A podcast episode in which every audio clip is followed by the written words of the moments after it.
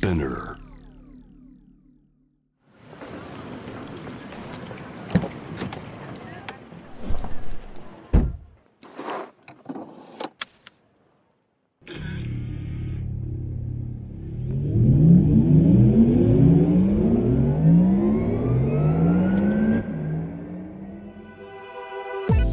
人生の中で絶対に叶えたい夢のリスト Bucket List ポルシェの創始者フェリー・ポルシェから脈々引き継がれる夢を追い現実にする勇気。そんな夢への熱烈な信念は今もポルシェの大切なミッションです。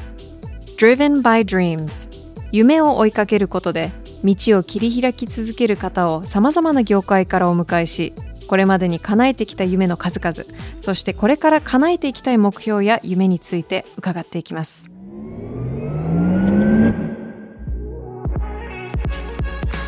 Bucket List Driven by Dreams Powered by Porsche. 夢を見る力で道を切り開き続けているゲストをお迎えして夢のリストについていろいろな角度からお話を聞いていきます。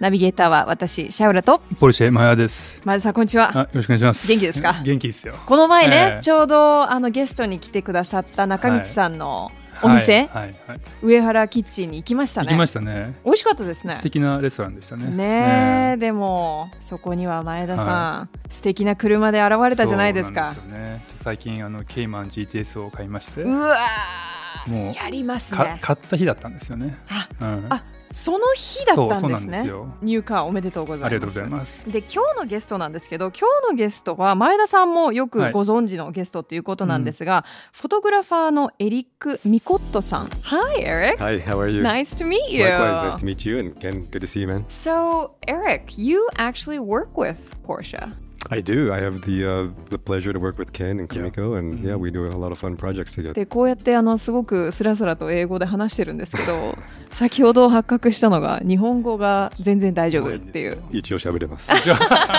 いやこれ一応っていう人こそめっちゃ喋るんですよね English is beautiful as well, so I'm really lost at which language to go with here. But いや I guess that's the thing. もうどっちで話せばいいかこれはちょっと迷子になりじゃあスペイン語そうですけどでいこうか。スペイン語全く。じゃあ、オラ。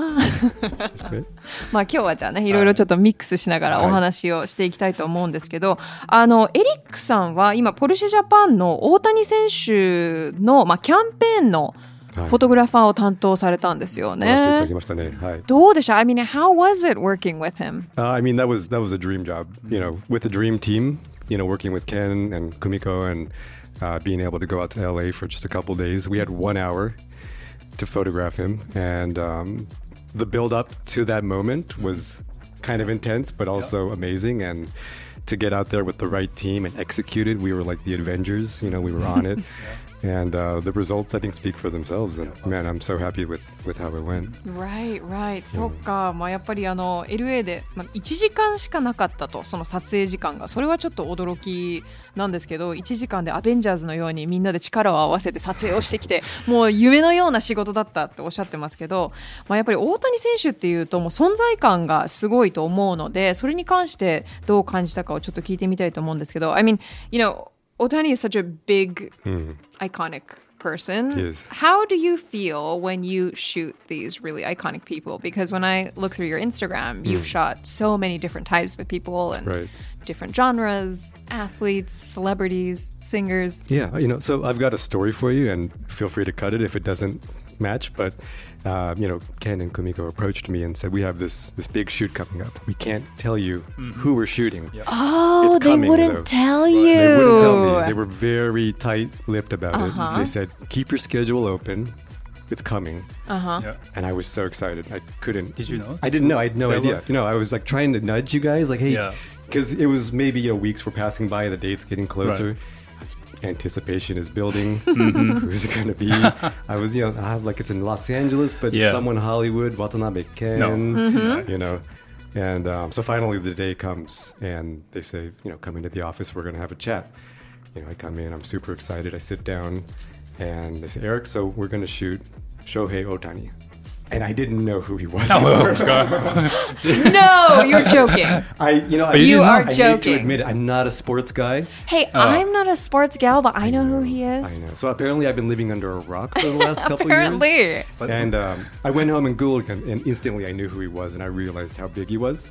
Um, but yeah, going into it, I, I had to admit that was Oh, yeah? Is he a right guy? As a photographer? yeah, uh, no, but Mama. yeah, Mm. getting to know him afterwards, you know, Yeah. learning about him and realizing what an amazing talent he is. You know, I was just blown away, and um, you know, uh, I don't know if I should you jump in for a second or. is- uh, No, okay. no, no, no.いや、すごいなと思うのが、まあ、ポルシェチームから連絡が来て、まあ、撮影をお願いしたいと。 お願いされ、ただ、誰の撮影かは、まだ言えません。だから、とりあえずスケジュールだけ開けといてください。って言われたそうなんですね。で、そこから、まあ、だんだんだんだん、その撮影日が近づいてきて、いや、そろそろ LA なんだけど、誰なんだろうと思ってると、オフィスに呼ばれ、エリック、聞いてくれと。今回の撮影は、大谷選手です。って言って、エリックさんの反応は、てんてんてん。誰だっけ？大谷って誰？っていう。まさか。でね、まあ、ここでいややっぱスポーツもあまり詳しくないから知らなかったら、まあ、け検索したらねもちろんすぐに分かったってことなんですけど、すぐ書いてググってみたら、ググですねとか、もういっぱい、もうその後もすぐ僕見ても出てきたりするし、うん。うんもうすごいなって思う。えー。実際でも撮影してみてどんな方でした、いやびっくりしましたね。すごいフレンドリーでもう入ってきた瞬間、まずは自分がちょっとホビットみたいな感覚ですごいいや、そうだね。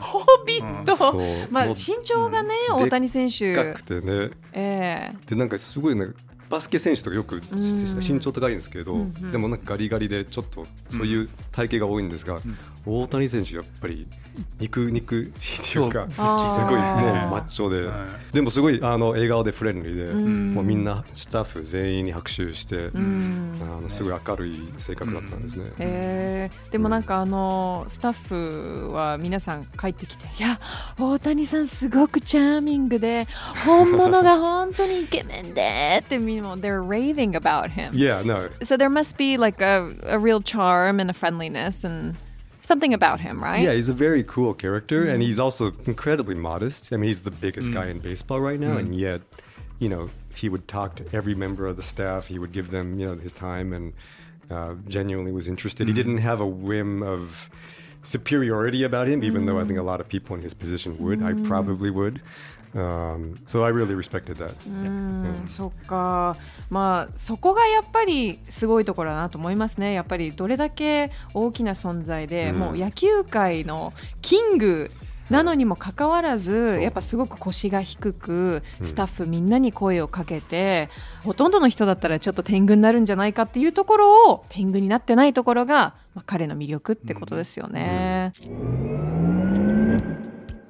ここでちょっと聞いてみたいんですけど、まあ、今回のこれ大谷さんとのキャンペーンってかなりポリシェジャパンにとっても大きなキャンペーンだと思うんですけど、まず前田さん撮影で心がけたものとかは何かあったりしたんですか？撮影はもうとにかく翔平さんがインシーズン今ゲームやってるじゃないですか。普通ねゲーム中はあのシーズン中は撮影しないみたいなんで、うん。なんでまあ1時間っていう短い時間でもうそれまですごい準備して、うん。このカットとこのカットとこのカットを撮るっていうのをもうエリックとずっと話して、で現地行ってもねあの現地のスタッフにお願いして、うん。もう全部分ごとにプランしてあのやったんで大変だったけど面白かったですよね。そうね。うんね、だからその撮影スタッフも僕とエリックと、ね、うちの小島と、うん。あとエリックのアシスタント4人だけで行ったんですよ。うんうん。僕ちょっとじゃあ正直で行く時大丈夫かなこれってなんか あの、まあ思いますよね。できるうんできるのかなと思ったんだけど、まあ、現地ねエリックのコネクションがあったんで、うん。いろんなライティンったですね。グとかねみんなうまかったよねやっぱね。そううん。ね、まあ少人数でこんなこともできるよねってすごいあれもベストベストプラクティスっていうか、そうんこんな少人数でこんなに綺麗なやつが撮れるんだっていうのは楽しかったです。まあでも逆に代理店で何十人が行ったりしてた場合うんは絶対その枚数は取れてないなってすごい思っ絶対。あて逆に少人数だったからこそ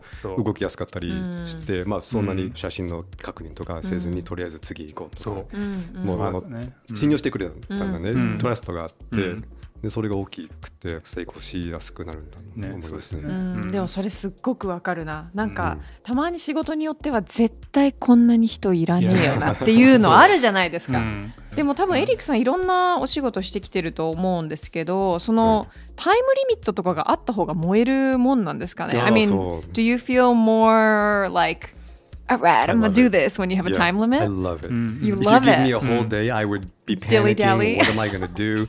Maybe we should add 10 more lights. Maybe we should, you know, I'll just go insane. But having that time limit, sometimes, you know, for magazine shoots, I work with like GQ, for mm-hmm. example, mm-hmm. very often. Five minutes, 10 minutes is often a scenario. And when I hear that, I just, like, yes. You know, I have five minutes to do my ultimate best performance, to pull mm. something out of this person that no one else can. It's the ultimate challenge, but it's mm. also because it's such a short period of time. Mm. It's just it's just that moment. I have to make it happen. へえそうなのか、まあ、よく GQ とかの撮影もされてるみたいなんですけど、基本的に GQ の撮影は5分から10分のタイムリミットがあって、そういう時にはめっちゃガッツポーズ。よっしゃ5分10分でやったるぜみたいな感じが1日ありますよ。1日自由に使ってくださいって言われるとどうしようどうしよう。こうもっとライト足した方がいいのかな。いやこれもっと違うアングルで撮った方がいいかなと思ってちょっとね自分の頭の中が混乱しちゃうっていうことなんですけどやっぱそのタイムリミットがあることによってもう自分のオルティメイトパフォーマンスってそう言ってましたけど、オルティメイトチャレンジみたいな。 Right. It kind of puts the pressure on too. I Right, mean, right. as a photographer, we're always trying to pull something unique out of somebody that no one else maybe can pull out of Right. that person. If you have a supermodel in front of your camera, that person knows what to do in front of the camera. They can give you the poses, but it's going to be their photo. It's not going to be mine. So in that moment, what can I do? What can I say to that person? What can I ask of them to get something unique? あのエリックのスタイルってなんかちゃんと話しかけてそのモデルの人とかのなんか、なんていうの気持ちを出すって感じだよね。 It's important. Uh, Within so- a very short period of time, we Uh-huh. have to. I have to try and earn their trust Yeah. and make them feel comfortable. And Yeah. you know, if I ask them to do something that maybe they normally wouldn't do in mm-hmm. that situ- situation, maybe they'll do it. Right. You know, it depends Yeah. on the person, I, but yeah. that's the ultimate kind of. I, I photography. found it very cool. Yeah. It's it's fun. It's always a challenge. But, mm.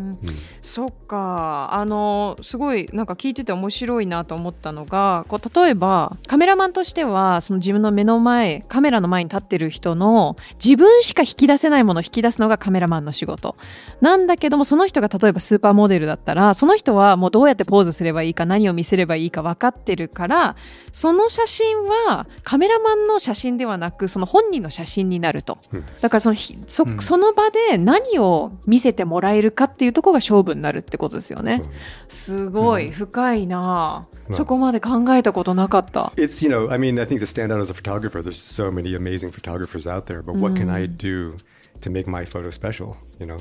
And it, at the end of the day, you can have the best lighting in the world, but if you just have someone standing there, eh, it may not be an amazing photo. But if you can have them, if you can collaborate, you know, and make something together, then, um, you know, you have something special. I think. うんそうね。やっぱりだからそのモデルさんとのコラボレーションの大切さというか。でもこういろいろいろんなカメラマンさんと私も仕事をしてきてこうスタイルがみんなそれぞれ違って、うん。逆にすっごく寡黙でうん。一切喋ってくれない人もいれば、はいはすっごくお話ししてくれる人もいてうん。そのスタイルの違いの中で言うとじゃあ、ね、前田さんが言ったようにエリックは結構話しかけて Yeah, I like to hmm. communicate with my Yeah. subjects, but I'm not necessarily going hmm. for that over the top Yeah. posing. Hmm. I think I tend to go for more of a timeless style. I often shoot on gray backdrops, one light, just very simple. And when you look at it, you might think maybe it was shot yesterday or maybe it could have been 10 years ago. I don't get into so much of the super trendy, like high fashion kind of stuff. And I just tend to gravitate towards that. A lot of my favorite photographers, Annie Leibovitz, Richard Avedon, those Yeah. kind of people, just uh, I can't help but gravitate Yeah, to yeah. that style. へえそっか自分の写真のスタイルとしてはやっぱタイムレスな写真がすごく好きでもしかしたら昨日撮影されたものでももしかしたら10年前撮影されたって言ってもおかしくないその、アナ・レボウェッツのように、まあ、タイムレスな写真とかの方に自分は寄っていくというか惹かれる Hmm. ことが多いってことですよね。えどうです、うん。前田さんはエリックの活躍っぷりを。でもすごいなと思って今。だって前田さんも写真撮ってもらってましたよね、撮ってもらってますよ。めちゃくちゃ贅沢じゃないですか。あのあありがとうございます。私だってあの前田さんのインスタグラム見たときに、うん。すごい前田さんなんから撮影してんだと思ったらそうそうそう。あの めちゃくちゃポーズしてましたよね。あのサービスショットをもらって。サービスショット。サービスショットね。撮らないとね、大事ですね。大事。iPhone でもうちょっとかっこよく。そうかっこよくね。あうん。あのまたお願いします。うん でも your new car ね、もう、この Right 後ドライブとかい yeah と yeah we should 今回大谷選手の写真撮撮ったじゃないですかそれがもう東京のいろんなところにあるって、うんなんか自分の写真がねなんかあるってすごく It's a dream come true. で yeah, yeah, I mean, maybe we're skipping ahead, but like one of my Mhm. bucket list items was checked off with that. Already? Ah. Yeah, yeah. I one my dream was one of my goals was to have an ad in Shibuya Skoramburu Mm. to have you know a large Yeah. kanban out there, and Mhm. um, that was my dream for many many years. Right. We did this project, and then Mhm. we didn't know going into it, but No. later on, you Mhm. guys decided to put it up in Yeah. Hills, Yeah. and when we went to check it out, Mhm. the impact it just kind of if saying Cool, came. right? Yeah. I'm about to say a bad word that I can't. Like I want to. You can say it because it's a podcast. you know, just looking how big it was. It was. Yeah. Yeah, right. Yeah. And I realized at that moment, like this is way better than Shibuya Scramble. It's Mhm. bigger than That's nice you know, though, right? And Yeah. so many people are going to Yeah. see it. Yeah. And um, yeah, in that instant, it's just in my head. I heard like a little check mark Mhm. go off on that. Yeah. You know. um, Wow. To to have that photo seen by so many people on such a Mhm. scale is. Uh, you know, I can't ask for much more than that. Wow, that's Thank you. incredible. Yeah. so ま I- あ you know. 本当にまあ夢が叶った一つの大きな夢が叶ったちょっと先に 言っちゃうかもしれないけど自分の中のこれは一つの大きなバケットリストの一つだったってことですよね。でもともとその渋谷のスクランブル交差点で自分の作品がこう見られるのが夢だったんだけども今回その六本木で展示さ展示っていうのかな？アドバタイジングされて、うん。その大きさとインパクトを見ていやいやスクランブルの何倍もいいじゃん、うん。これみたいな。でやっぱそれを見た時の衝撃は大きかったみたいですよねだから確かにそのスケール感はすごいですよねでなんかあの私もんこの前聞いたんですけどツイッターとかでちょうどあそこ上高速走っててあれですよね やばい大谷さん超かっこよくて事故りそうみたいなそんなココメントばっかりだったね。ツイッそうターね。ええね Mm. Look at the ね。impact you're having Yeah, I you know, and again, it's I'm super grateful to this team. that We Mhm. we did it together, and uh, for it to have the result that it did, I you know, it really is as a photographer. Just right you know, maybe I'm done. I can go and be like a pastry chef now or something. I'm, like, I'm done. you know. Let me ask you this. What do you think you would be doing if you weren't a photographer? It's a great question. I think about it a lot. Something, I mean, you know, maybe like making bagels or something. I don't know. A pastry chef It actually sounds like something that just Have you made a bagel before? never. I have no idea. Why? Why a bagel? just came to my mind. I, I lived in New York for some years, and okay. I like bagels. Yeah, uh, bagels are great. Hard to know, find a good bagel in Japan, really you know. difficult. Yeah, yeah, yeah. Mm. Uh, almost maybe impossible. But um, yeah, something maybe not creative related at all. I you know I grew up doing graphic design, web design. Um, I've always kind of been in that world, working with computers. Um, and then I just transitioned into photography. But as crazy and fun of a world as it is, I do fantasize about the other side. You know, the nine to five, even Yeah. just uh, having that off switch Of course, yeah. as a you know freelance photographer we don't really have that and i probably i'm probably kicking myself because i would probably regret it if i did make that move you know Of course. i just you know the grass is always greener Yeah. kind Yeah. of situation Yeah, how about you ken do you ever think about something No. full-time No, not at all. surfing, Oh, I mean, like uh, maybe musician. You know, Okay, like yeah. that's, you know, Yeah. you know, I, I want to do it for such a long time, but Right. you know, じゃあ今度は明日 Coming up. 撮りましょうあ明日撮りましょうよ。お願いします。いいな、いいな。ちょっとじゃあ、ついでに私の足も、あじゃ私5パンクロック年取ってないんでお願いしていいですか？じゃあスタジオ遊びに そっか。で、まあ、エリックさんに、あの、じゃあカメラマンじゃなかったら、どういう仕事してると思うって言ったら、いやー、よくこれ考えるんだけど、もしかしたら、なんか、ベーグルとか作ってるかなみたいな。で、ベーグル.ベーグル作ったことあるの？って言ったら、いや、一度も作ったことない。でも、ニューヨークに住んでたから、ベーグルは結構好きだから、みたいな。でも、やっぱこういうね、フリーランスの仕事をしてると、どうしても、じゃあ、自分が会社員だったらどういう仕事してるかなっていうのを考えるのは、多分よくあることだと思うんですけど、どうしてもね、やっぱ自分、自営業だったり、フリーランスだと、24時間やっぱ仕事のことを考えるし、うんこう、オンとオフがあまりないというか、うんうんでそれのいいところももちろん反面あるんですけどね。Hi. Grass is always greener. Grass is always greener. Yeah. Is there a phrase to say that in Japanese? Grass is always ね greener. What is that in Japanese? 芝生は青いってやつでしょ。Oh, Is that, is that what it is? いやいやさすが。ちょっとまだまだいろいろね、エリックさんのこのバックグラウンドの話とか聞けてないんですけど、まあ次回うんちょっとじっくりと、まあどうやってカメラマンになったのかとかう、んなんでフォトグラフィーに惹かれたのかとかも聞いていきたいと思うんですが、今回はこの辺でお別れです。Alright, Eric, so we'll talk to you again next time. All right, thank you Thanks so for much. being here. Thank you. Thank you. このプログラムはスピナーのほか Apple Podcast、Spotify、Amazon Music などで聞くことができます。ぜひ聞いてください。そしてもちろん番組のフォローもお願いします。See you!